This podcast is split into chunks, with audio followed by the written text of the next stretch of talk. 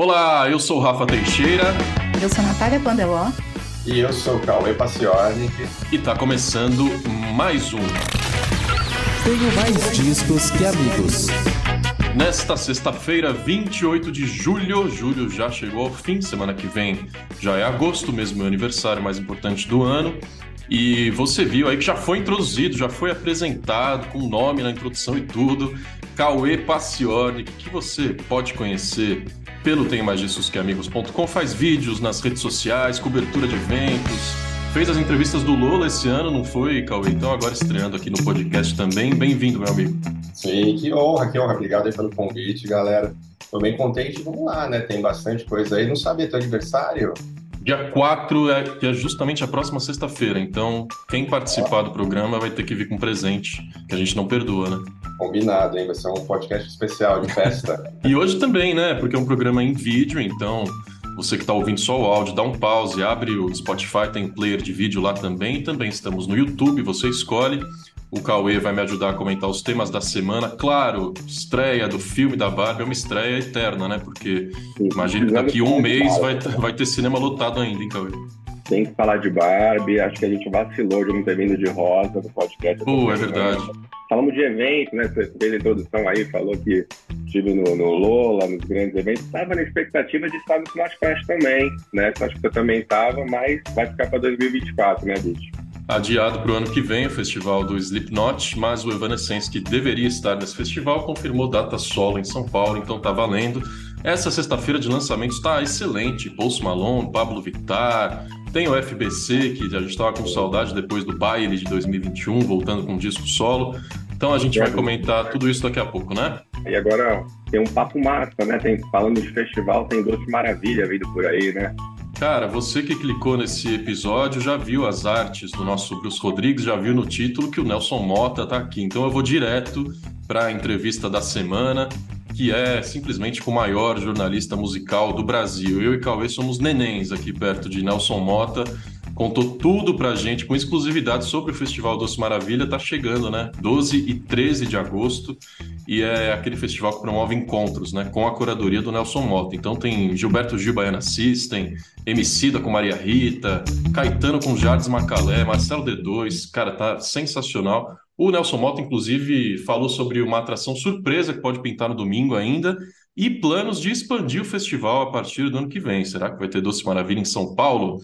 O Nelson Mota também está em vídeo, então fique agora com a Natália, comigo e com o Nelson falando sobre Doce Maravilha. Daqui a pouco eu e Cauê retornaremos.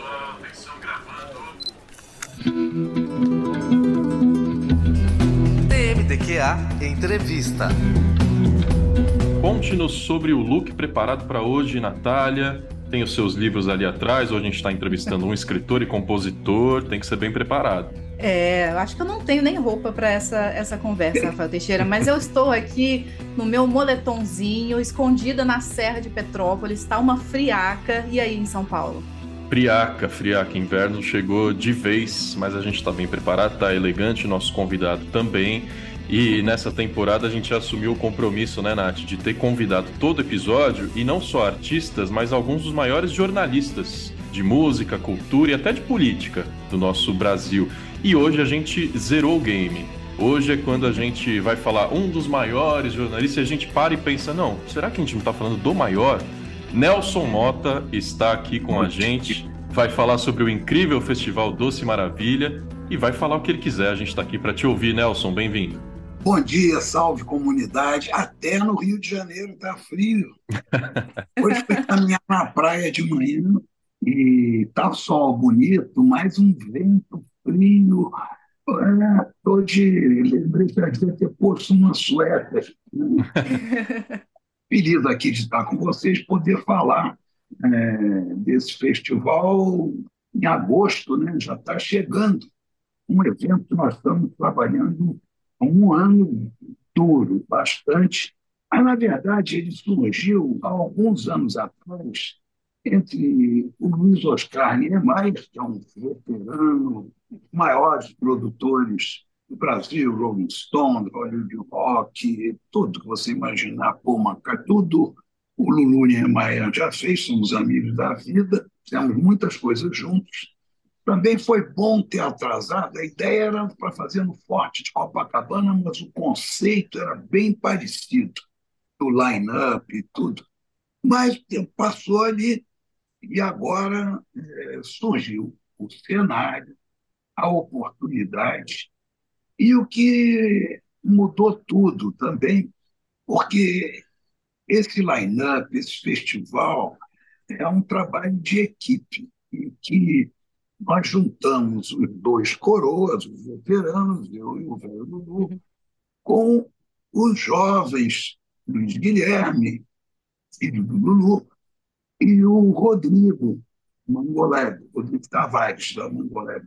Dois garotões espetaculares. Sim. Então, esse encontro da, da experiência, da intuição dos velhos com, com essa, esse entusiasmo, essa informação, essa ligação dos novinhos, ah, isso deu match total.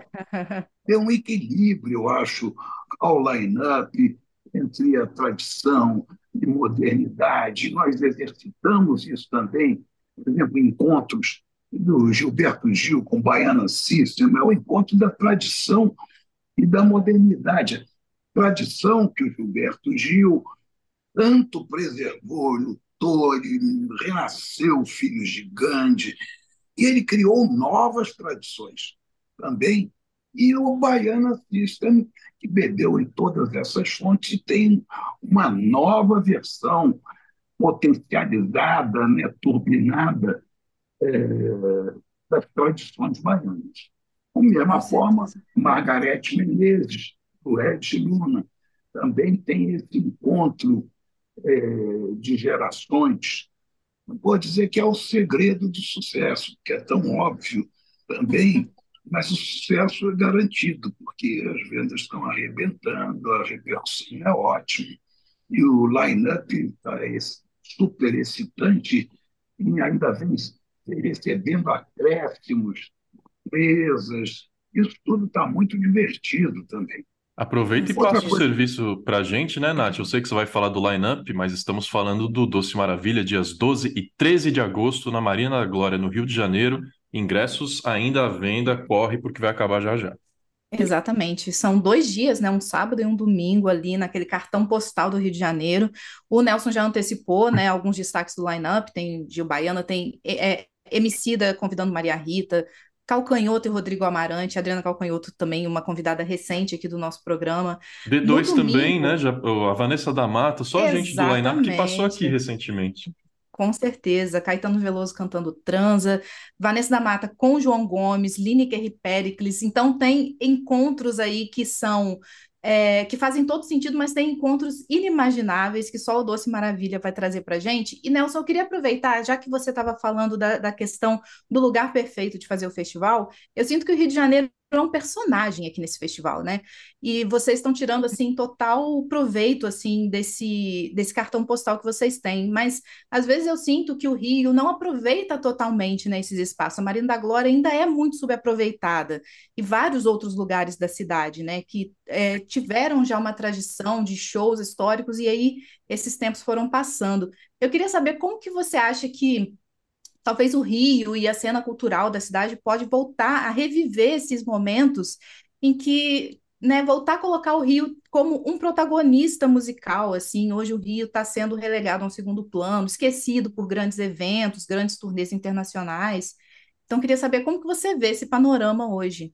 Eu acho que não é um, não é um problema da arte carioca, é um problema do Rio de Janeiro, que foi destroçado por né, administrações ruinosas. Nós tivemos Garotinha, tivemos Rosinha, tivemos o lixo do lixo, cinco governadores e governadores presos.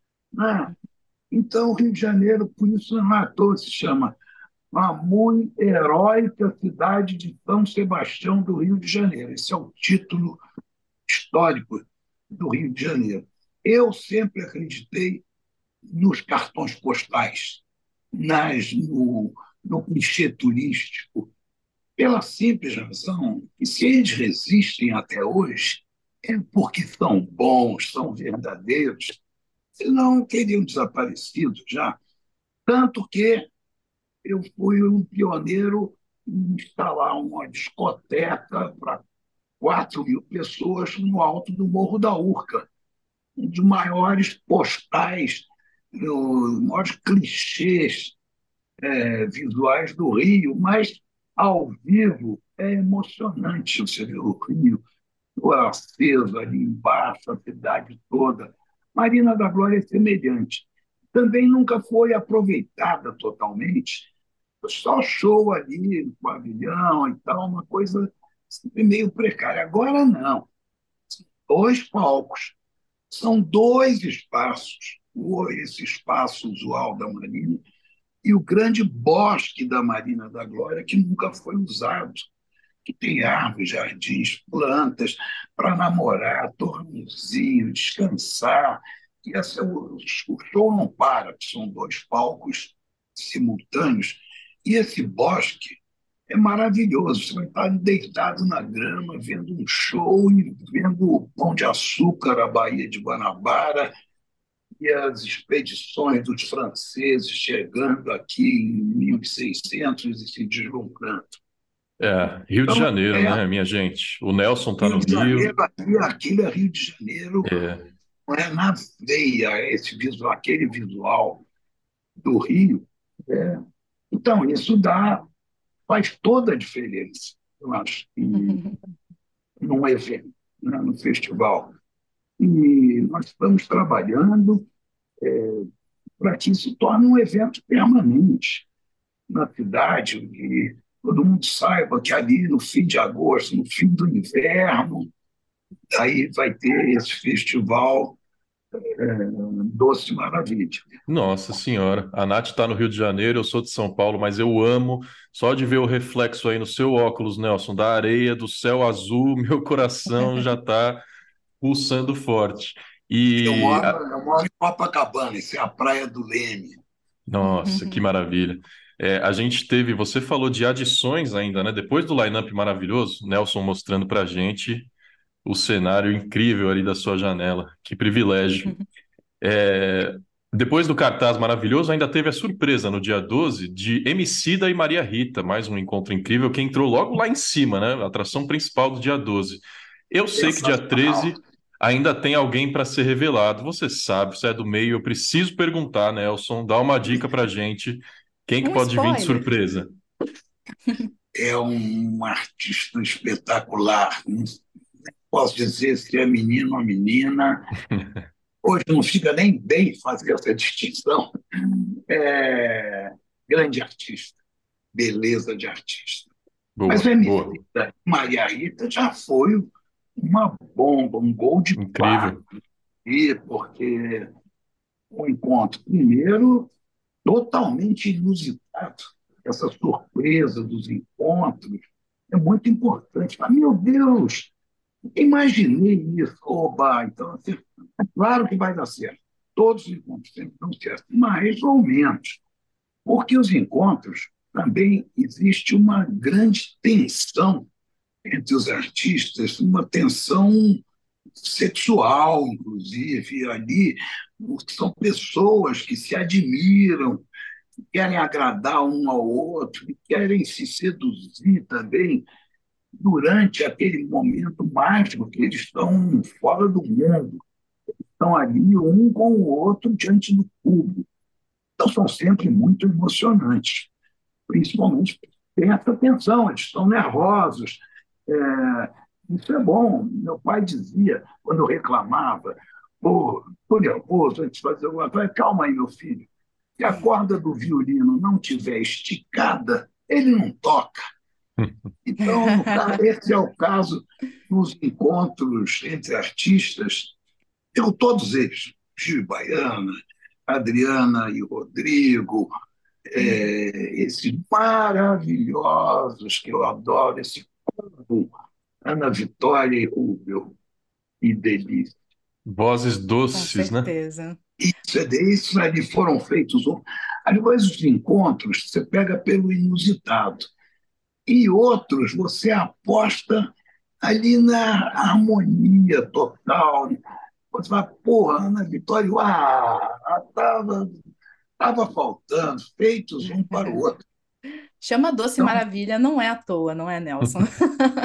Ah, eu quero, eu quero aproveitar que você mostrou assim a vista da sua janela. Não sei se você tem hábito de correr aí na praia. Eu acho que só falta isso para a gente chamar do Forrest Gump brasileiro, porque olha só, ou talvez, né, ele seja o Nelson Mota americano. Não sei. Porque assim, a bossa nova nasceu, Nelson Mota estava lá. Tropicália aconteceu, Nelson Mota estava lá. Marisa Monte apareceu, Nelson Mota estava lá. Muitas coisas aconteceram e você foi testemunha ocular disso, né, Nelson? É, quem, quem leu o seu livro Noites Tropicais tem uma série de causos, né, que você conta, assim, coisas inimagináveis que aconteceram ao longo da trajetória da nossa música. E aí, como curador do festival, eu acho que você ainda se coloca nesse lugar de ser o cara que está acompanhando o que está acontecendo né, na música brasileira. Então, eu queria saber primeiro se você é, tem acompanhado, o que, que, tem pegado seus ouvidos, assim, além do que está no line-up do festival, se você tem curtido, assim, artistas da nova geração e o que, que você acha que esses caminhos vão levar de agora em diante? Olha, eu acho que o festival representa também é, um panorama atual da música brasileira muito otimista. É uma, o festival é uma prova da vitalidade da música, da vitalidade, da qualidade e da diversidade, que é a maior qualidade da música brasileira para mim. Nenhuma música, nem a música americana, tem a diversidade que tem a música brasileira.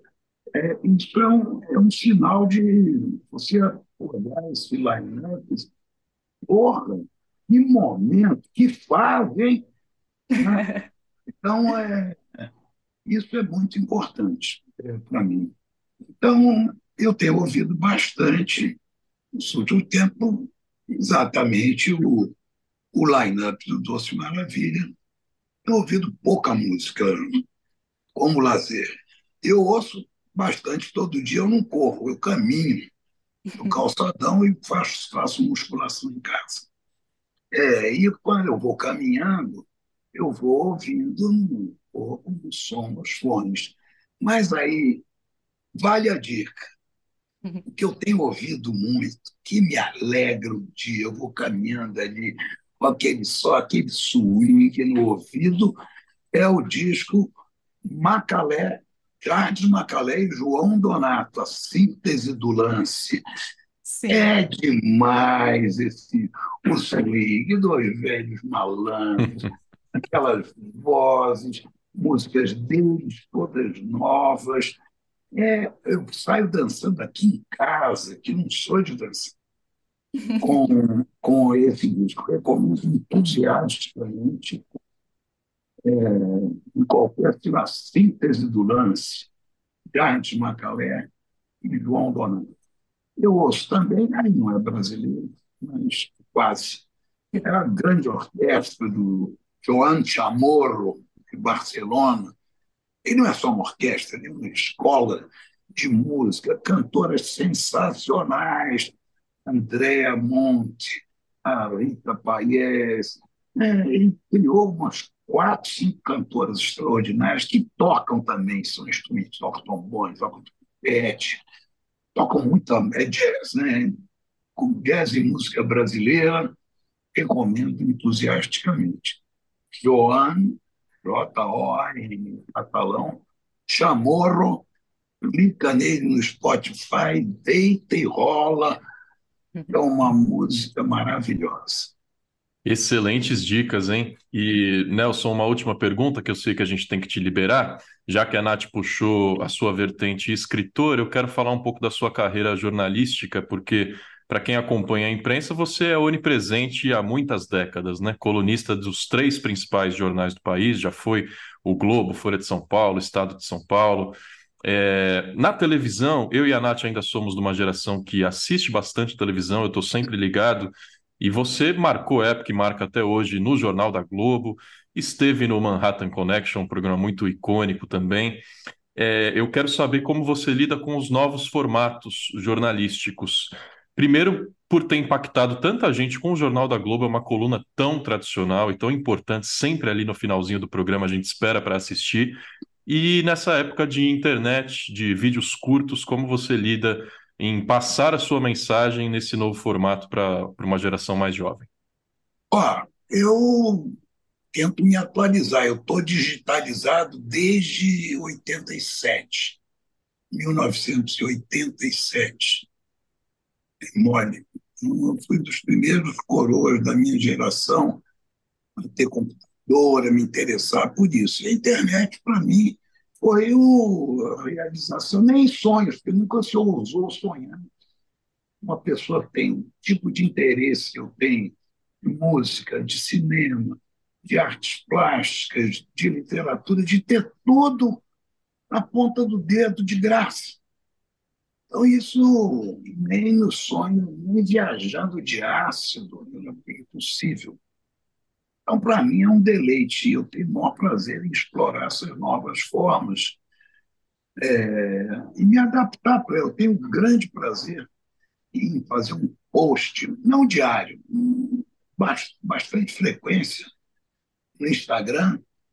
Então, onde eu escrevo, é uma crônica, estou me divertindo. Tem milhares, 160 mil pessoas todo dia ali, dando, dando um grande retorno é, do trabalho. Né? Eu sou, olha, eu sou um cara de sorte. Claro, nunca neguei meu livro de meu autobiográfico, chama-se De Cu para a Lua. Né? Mas eu sou um trabalhador incansável. Eu sou trabalhador né, working man mesmo. Mas não sou workaholic, não. Sou trabalhador. Eu gosto de trabalhar porque eu tenho esse privilégio, sempre tive, de trabalhar no que eu gosto. Isso é um privilégio de poucos. Né? Então, aproveitar ao máximo. E é privilégio nosso também, porque você está trazendo Doce Maravilha para a gente. Mais um festival nessa retomada quente de eventos no Brasil, e a gente está muito feliz de ter essa possibilidade de celebrar a nossa música, né? É, num dos palcos mais bonitos do Rio de Janeiro. Nelson, muito obrigado pelo seu tempo e a gente se encontra dias 12 e 13 de agosto lá na Marina da Glória, combinado? Combinado. E quem sabe a gente faz um, uma esticada do Festival São Paulo. Sabe? Olha, Olha aí, só. esse insight foi importante, hein? Paulistas como eu estão felizes agora. Não sei se São Paulo é tão doce e maravilhoso quanto o Rio, né, Nelson? São Paulo seria dura maravilha. Ah, aí. Obrigado, Nelson. Um abraço. Um abraço.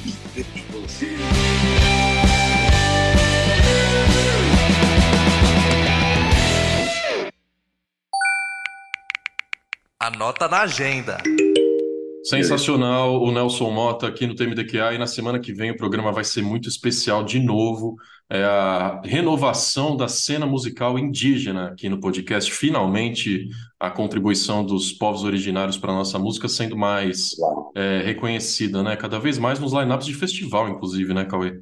Que massa, que massa. Gostei, pô, é, que honra estar dividindo o episódio com o Nelson Mota que você falou. A gente é, somos neném e muito massa esse papo aí. Semana que vem também vai ser bem legal. Continua acompanhando aí, galera. Cara, semana que vem é a Turi Pataxó e a Mônica Belo, do grupo Marujos Pataxó. Eles fazem documentários, oficinas sobre samba indígena, que a gente pensa que o samba veio só da África e veio muito dos indígenas brasileiros também. Além da Turi, a gente conversou simplesmente com Ailton Krenak, maior líder indígena desse país, ambientalista, filósofo, poeta, e ele explicou para a gente todas essas questões é, políticas, culturais, porque é um tema muito complexo e necessário, né? Então, semana que vem, Ailton Krenak e Turi Pataxó, Cauê. Que massa. Já tive a oportunidade de entrar em umas duas palestras aí do Krenak, e é sempre, você sempre quer, quer mais com ele, né? Assim, você assiste, você escuta ele falando, é muito bom. Então, vai ser imperdível. é muito conhecimento, né? E que ele transmite com poesia e com palestra em todas as linguagens, e inclusive em podcast aqui também. E aí, o nosso parceiro Rodrigo Alves, que você deve conhecer pelo podcast Vida de Jornalista, ele também foi repórter, editor de esportes, né? E o Vida virou referência para o jornalismo na Podosfera. Então, ele também está preparando um programa sobre povos originários lá no Vida de Jornalista e a gente pediu para ele convidar os nossos ouvintes para ouvirem o programa dele também. E aí, pessoal do TMDQA, tudo bem? Aqui é o Rodrigo Alves do podcast Vida de Jornalista e fã de vocês há muito tempo. Como vocês estão passeando por esse terreno da música indígena, eu queria convidar vocês e os ouvintes do TMDQA para escutar o episódio mais recente do Vida, que é um perfil documental da incrível Helena Corezomaé, uma jornalista indígena do povo Umutina Balatiponé de Mato Grosso. Aliás, é um episódio que já começa com música, porque a história desse povo é contada e cantada também numa canção do Ademilson Umutina, que canta e toca violão. E falando em violão, toda a trilha sonora dessa temporada de perfis do Vida é composta pelo craque Gabriel Falcão, só com violões. Eu juro que tá uma coisa linda. Então é só buscar por Vida de Jornalista em qualquer tocador de podcasts e a gente se encontra por lá, beleza? Parabéns pelo trabalho, adoro vocês, um beijo para todo mundo, valeu! Então, tipo assim, né, Cauê? Hoje o maior jornalista musical do Brasil, semana que vem o maior ambientalista, numa temporada que já teve Adriana Calcanhoto, Legião Urbana, Vera Magalhães, Blur na semana passada. Se você ainda não mandou esse podcast para um amigo falando que é o melhor do Brasil, eu não sei o que falta a gente fazer, viu, É, cara? você tá atrasado, cara. que honra, né? A gente tá aqui de novo, caramba, no meio de tanta gente. Aliás, comentem, né? Acho que a galera pode mandar assim, quem que falta vir no podcast do Tem Mais Isso? Quem que Exatamente. vocês acham que pode estar vindo aí mais para bater um papo com a gente? Acho que pode ser bem legal. Tem a caixinha de comentários aí no Spotify, tem o Instagram, arroba TMDQA, sempre aberto também. E daqui a pouco eu vou falar do nosso grupo de apoio, grupo exclusivo no Telegram. Ah, e também só de você compartilhar o nosso programa, pegar o botãozinho de compartilhar do Spotify mesmo, jogar nos stories, isso pra gente vale ouro. Joga lá nos seus stories, fala que é um programa legal, quem sabe a gente traz mais gente para ouvir. Cauê, vamos para as notícias e a gente tem que abrir com a mais quente, né? A gente está gravando na quarta-feira, em que faleceu talvez a maior cantora irlandesa das últimas décadas, né? Muito marcante nos anos 80 e 90, Sinead O'Connor, muito jovem, 56 anos, cara. Triste, triste, né? E num, num ano, num, num pós-ano, né? Que ela veio de uma perda que foi a perda do filho, assim, foi bem chocante, assim, para ela. A gente viu algumas movimentos, estava passando por uma um momento bem delicado, ela estava bem triste, né, assim, pelo que pareceu nas redes sociais, a gente não sabe ainda, na hora que a gente está gravando o podcast agora, qual foi a causa da morte. E numa semana que triste, que a gente também teve uma perda na última sexta-feira, foi o Tony Bennett, né, então uma semana delicada para os fãs da música, então nossos sentimentos para a família, para os fãs, né, é uma perda que você falou, talvez a maior cantora irlandesa, né. É, e ela vinha enfrentando questões de saúde mental, não só recentemente, mas ela ficou estigmatizada, né? Quando ela surgiu, é, por defender causas feministas, por defender a religião dela e por falar sobre depressão desde muito antes, né? Quando não era tão comum na mídia. Então, uma mulher diferente mesmo, guerreira a vida inteira. Como o Cauê falou, a gente não sabe a causa da morte, mas é chocante, né? Tão jovem, então. A gente vai esperar atualizações aí da Cinet. E o Tony Bennett, cara, o tanto de vídeo incrível que a gente viu essa semana, relembrando lá nos anos 70, 80, a voz que esse cara tinha. Meu Deus, hein, Cauê?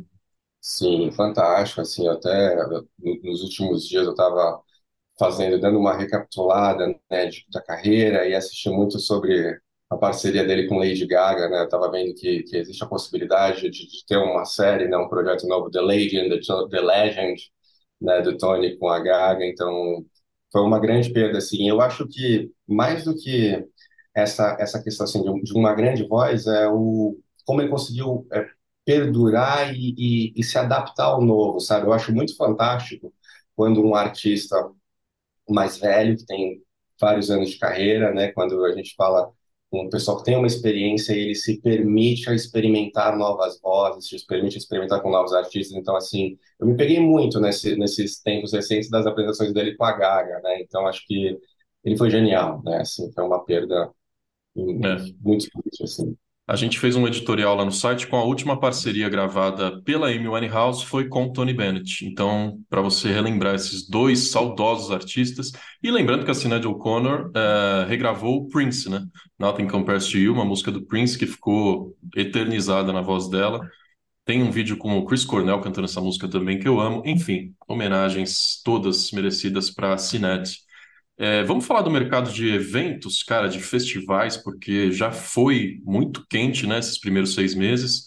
E nesse segundo semestre também tem The Town, tem Rock the Mountain, vários festivais vindo, mas uma baixa, né? O Notfest, que tinha confirmado, acho que foi ainda no ano passado, depois que eles fizeram uma edição bem sucedida aqui no Brasil, já falaram que teria, né, em 23, e agora adiado, cara. É, foi, foi bem na sequência, assim, pelo, pelo ano passado foi bem legal, o pessoal ficou bem contente com o resultado, né? Os, os fãs gostaram bastante e criou-se uma expectativa, né? Assim, sempre se cria essa, essa expectativa. Eu acho que, por exemplo, no Primavera Sound está uma grande expectativa, né, para esse ano e no Fest criou-se uma expectativa gigante. A gente até viu que o, o Slipknot tinha falado, o Taylor tinha falado que ia vir para o Brasil em 2023, mas não vai ser. Hoje não. É, aliás, o Corey falou isso para o Felipe Hernani lá no TMDQA, né? Entrevistamos o vocalista do Slipknot e tem uma notícia lá é, destacando o trecho dessa entrevista em que o Corey fala sobre o futuro do Slipknot. Porque ele já andou dizendo aí que está procurando um substituto para os vocais, já disse que a banda só lança single e não mais disco daqui em diante. Então, o último disco chama The End So Far, né, Cauê? Então, a galera tá sempre se perguntando quando que o Slipknot vai acabar. E o Corey Taylor falou sobre isso lá pro Hernani, então dá uma lida no, no site que você vai ver. O Hernani até perguntou se o filho dele estava cotado, né, para é. ser o vocalista. Então, tem galera confere lá e vê qual foi a resposta dele. E agora, de shows confirmados, o Notfest estava segurando o Evanescence, né, que já tinha confirmado quatro capitais, se não me engano, e não tinha fechado São Paulo. Agora que adiou o Notfest, Evanescence confirmado para um show em São Paulo também. E quem anunciou, ou ainda não anunciou oficialmente, mas José Norberto Flash, que costuma antecipar, antecipou que ano que vem The Pest Mode estará por aqui também. Sim, uma turnê de, de homenagem, né? uma, uma turnê em homenagem ao tecladista que faleceu, e mais um que a gente espera. Aí fica aquela dúvida, né, do, do Please Come to Brasil, se eles vão uhum. vir para fazer turnê sozinho ou se vai ser dentro de algum festival. Estamos aqui no aguardo para saber quando veremos no Brasil. É, tem boatos também de Tears for Fears, mais ou menos na mesma época do Depeche Mode, que é o fim do primeiro semestre do ano que vem. Então já tem gente se perguntando se não pode ser um festival oitentista, como está rolando lá nos Estados Unidos, né? Sim, sim. Acho que acho que é uma, é uma boa possibilidade, sabe? Acho que é um, é um caminho. Provavelmente, assim, chutando, eu acredito que deva vir em algum festival. Ah, e vai ter público, né? Sem dúvida. Se tiver um só voltado para os anos 80, mesmo assim, tem muita, tem muita produção nova, né? Vídeo o álbum da Dua Lipa, que é muito oitentista, a Miley Cyrus fez isso também, então esse resgate tem, tem dado resultado, tem feito sucesso. Esse movimento está acontecendo, né? Esse, é. esse assim, é muito, muito interessante. Acho que, que tem público, nós estaremos, né? Sim. Bicho, fala para mim de Barbie. Você foi ao cinema já ou não? Cara, você sincero, ainda não assisti Barbie. Eu também não, mas tô doido para ir. Tô doido para ver, tô doido para ver vi muitas críticas, a galera falando super bem, disse que está um filmaço, talvez renda uma indicação ao Oscar para Ryan Gosling, né? E uma das matérias que a gente fez essa semana foi falando que Ryan Gosling já teve uma banda, né? Sim. Dead Man's Bones, ele já que se arrisca cantando, a gente já viu ele cantando no La La Land, muito bom, excelente filme.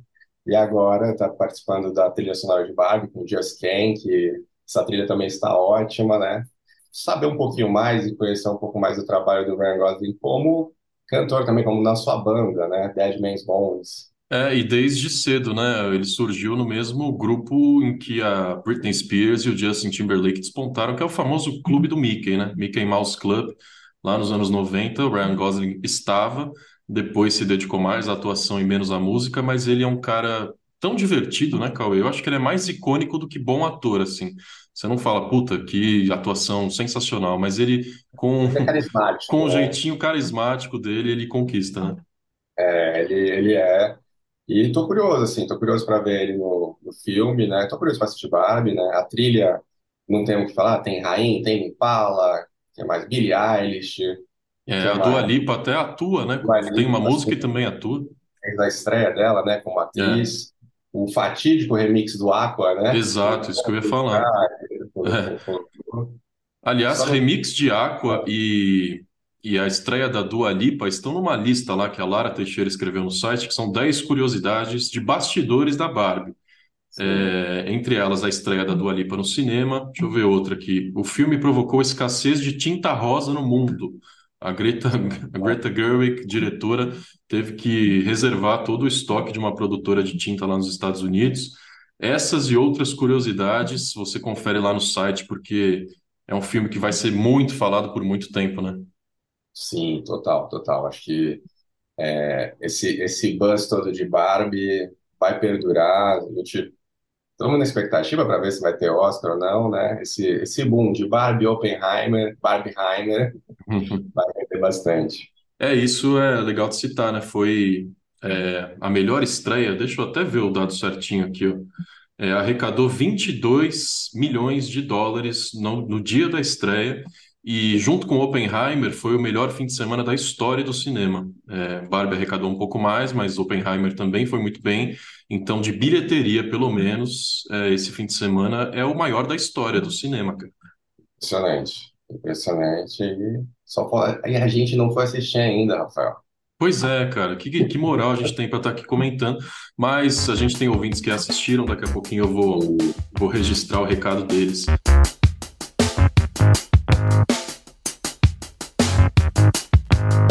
Antes, vamos falar de lançamentos, porque 27 de julho tá muito quente, hein, cara? Especialmente de um queridinho dos jovens e fazendo a transição muito bem do pop para o rock, que é o Post Malone, shows incríveis sempre, inclusive aqui no Brasil, um cara muito carismático. Teve disco ano passado e esse ano já está saindo o Austin, que é o quinto disco de estúdio do Post Malone. É um disco longo, tem 50 minutos, não tem nenhuma parceria. Então, um disco bem autoral e o cara tá criativo, lançou ano passado, tá lançando de novo. Sim, Post Malone que vai estar aqui no The Town, né? Sim. É um show que também tô numa super expectativa. Assim, não tô, não, não sou tão jovem, né? Talvez dos jovens, assim, mas é um cara que quero ver a performance dele ao vivo. Já lançou Chemical, né? Do Austin, que Uhum. é uma faixa bem legal. Estamos na expectativa aí, vamos, vamos conferir esse álbum aí, vamos ouvir com atenção. Acho que é um, que é um, talvez seja um dos que eu mais quero ouvir dos lançamentos da semana. Sim, e tem produção dele próprio junto com o Andrew Watt, que é- virou queridinho de- da música pop e da música rock, né? Trabalhou com o Ozzy Osbourne, com o Iggy Pop também, então uma parceria que tem dado certo para o Post Malone também. Vai ser interessante para ver, principalmente essa, essa movimentação dele no rock, né? A gente já tem visto alguns vídeos dos shows. É, outro rapper que está fazendo lançamento essa semana é o Travis Scott, né? Tá com Utopia. O que, que você está esperando aí do Travis para esse, esse álbum, Rafa? Esse é diferente porque demorou para chegar, porque ele esteve envolvido em altas polêmicas, algumas delas envolvendo a polícia, é, seu festival Astroworld, que é o mesmo nome do disco anterior, né? Terminou em Aham. tragédia lá em 2021. Ele ficou muito tempo longe dos palcos. Esteve no Brasil, né, no Primavera Sound no ano passado, e agora voltou à pura atividade. Tanto que Utopia é um disco visual, né? É o primeiro álbum visual dele, vai ter cinco capas diferentes. Então, tá com força de novo o Travis Scott, né, cara? É, assim, eu, eu às vezes fico um pouco nessa dúvida, assim, sabe, de separar a obra do artista, sabe? Uhum. Nesses, nesses casos recentes do Travis Scott, assim, eu fiquei, fiquei um pouco chateado, sabe? Assim, é muito, é muito complexo, né? Mas vamos, vamos conferir, vamos ver o que, que, que ele vai estar apresentando para o mundo de novo, né? É, o Primavera Sound mesmo, eu estava trabalhando lá, foi os três dias, e o dia do Travis é aquele que você aproveita para voltar mais cedo para casa, né? Pelo menos foi o que eu fiz. Não sou tão fã também, mas tenho certeza que muita gente vai ouvir Utopia que está saindo é, nessa sexta-feira. Também temos Carly Rae Jepsen, que foi confirmada no, no Primavera desse ano, né, com The, Love, The Loveliest Time. O último álbum dele, dela foi The Loneliest Time, né? Uhum. Estou confundindo Loneliness com Loveliest, mas o lançamento dela dessa semana. Também estou curioso para ver, assim, como que vai ser é, é, a atração que vai vir para o Brasil esse ano, né? E bom que tem tanta artista lançando material e vindo para o Brasil, né? Diferente do Blur, que ainda não confirmou, mas vai dar para você ver Carly Rae Jepsen, por exemplo, Evanescence, muita banda boa com material novo chegando, né? E nacional, Cauê, tem bastante coisa também. A nossa rainha Pablo é, tá lançando um disco de remixes. Saiu esse ano mesmo, né? Um álbum novo de inéditas dela. E agora são os remixes, mas com muita participação incrível. Tem a Glória Groove, tem a MC Carol, Jupe do Bairro, Pedro Sampaio, a Anitta.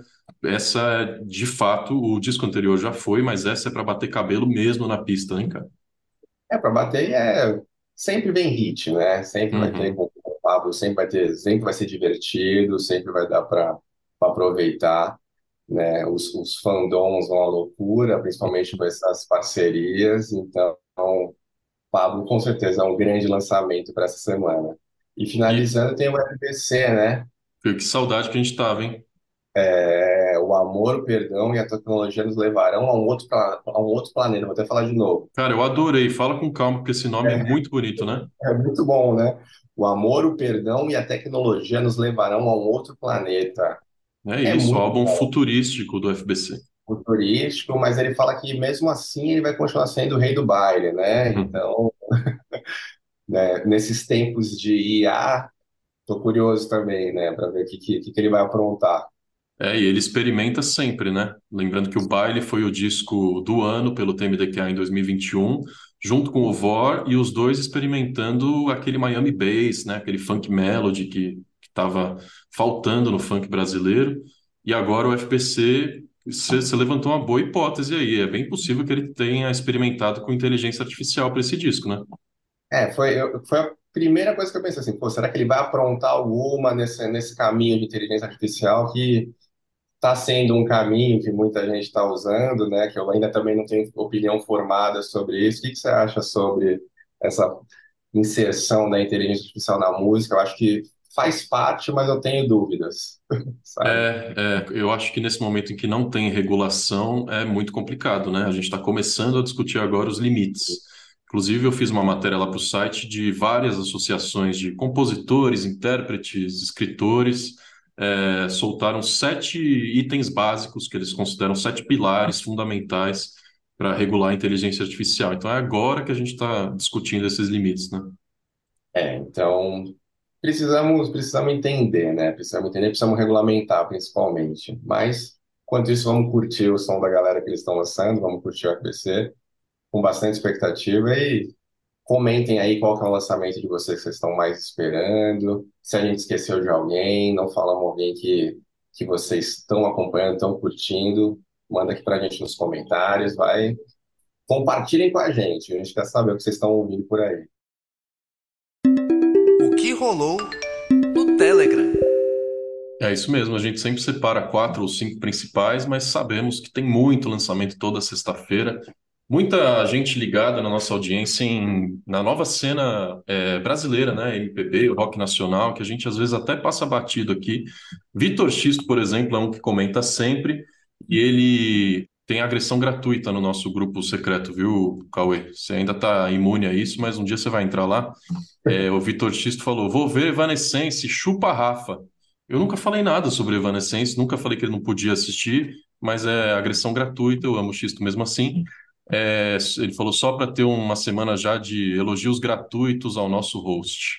O Xisto também recomendou single novo da Karen Dior. Falei de música nacional, o Xisto é sempre ligado, se chama Sick Ride, música nova da Karen Dior. E eu tinha falado de cinema, é, o Gustavo trouxe uma, uma alternativa para você que não quer ver nem Oppenheimer nem Barbie, nem Barbie. Ele levou os filhos para ver Elementos, nova animação da Disney. Falou que só viu gente de rosa na fila, mas que Elementos é um belíssimo filme, enquanto Luiz Alexandre Laz falou que vai ao cinema assistir Barbie na semana que vem, apesar de preferir Oppenheimer. É, muita gente que não costuma ir, né, Cauê? É, dessa vez eu acho que é uma experiência cultural mais do que o filme, né? Que você tem que participar presencialmente, né? Total, total. Assim, eu assisti Elementos, é um filme muito bom. Inclusive, eu falei com o compositor do filme, né? Verdade. Sabe pela trilha, que foi o Thomas Newman. Muito legal o papo. Assim, eu, Eu sou, eu gosto de animação, né? Sempre tem aquela, aquela lição. É um filme que tem, ele traz é, o debate, algumas coisas da questão do, dos imigrantes, né? O, de, o diretor, que é o Uhum. Peter Song, fez, acho que um Bom Dinossauro, se eu não me engano. Ele traz essa questão do- dos imigrantes e tal. Ele é bem, é bem sutil, né? Aquele, aquele jeito da Pixar que, assim, é um filme de animação que às vezes o recado fica para o pessoal mais velho. Então, é um filme bem bacana, recomendo. Outro que eu recomendo também, que não tem nada a ver, mas é legal, assim, se quiser um, um, um entretenimento mais água com açúcar, com o Owen Wilson, é o Mansão Mal Assombrada, que é baseado no- na Haunted Mansion, que inclusive, para fazer esse link, o Ryan Gosling, né, se inspirou para fazer a banda dele, que ele era muito fã É da- verdade.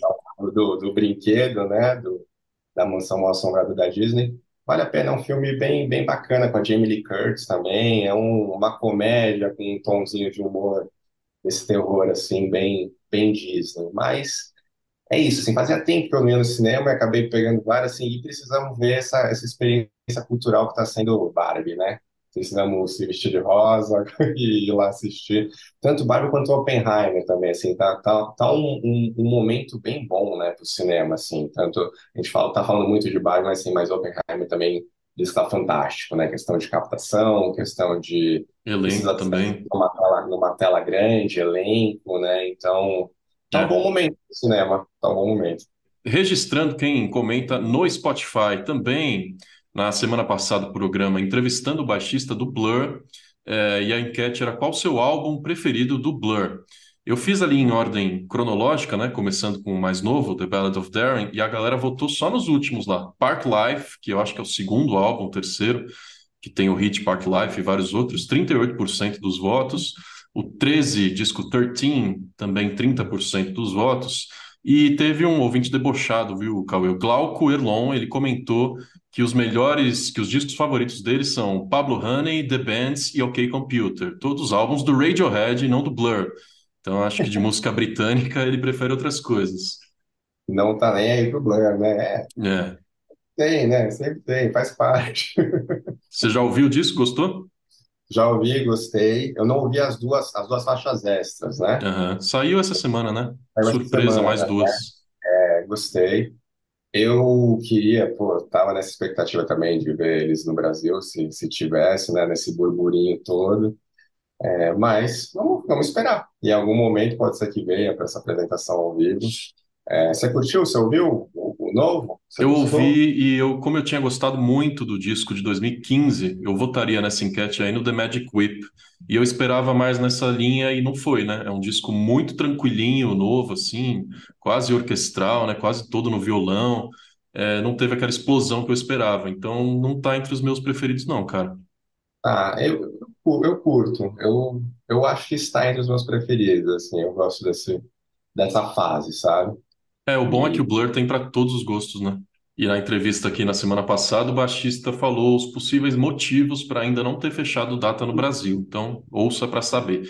E para comentar no nosso grupo de Telegram, que a gente está 24 horas por dia lá falando de assuntos musicais, é só você apoiar o nosso programa com 8, 15 ou 22 reais por mês, acessando orelo.cc TMDQA, vê o modelo lá que melhor cabe no seu bolso e ajuda a gente a continuar fazendo conteúdo toda semana aqui em áudio e em vídeo. Semana que vem, meu caro, programa especial com Turi Pataxó e Ailton Krenak, falando sobre a cena musical indígena no Brasil.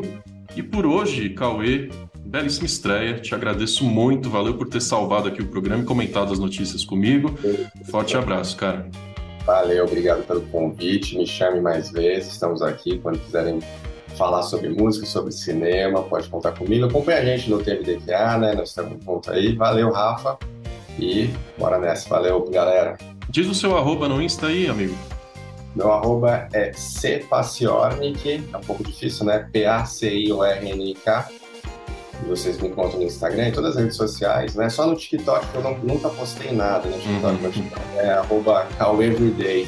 Eu só peguei esse arroba que eu achei muito bom.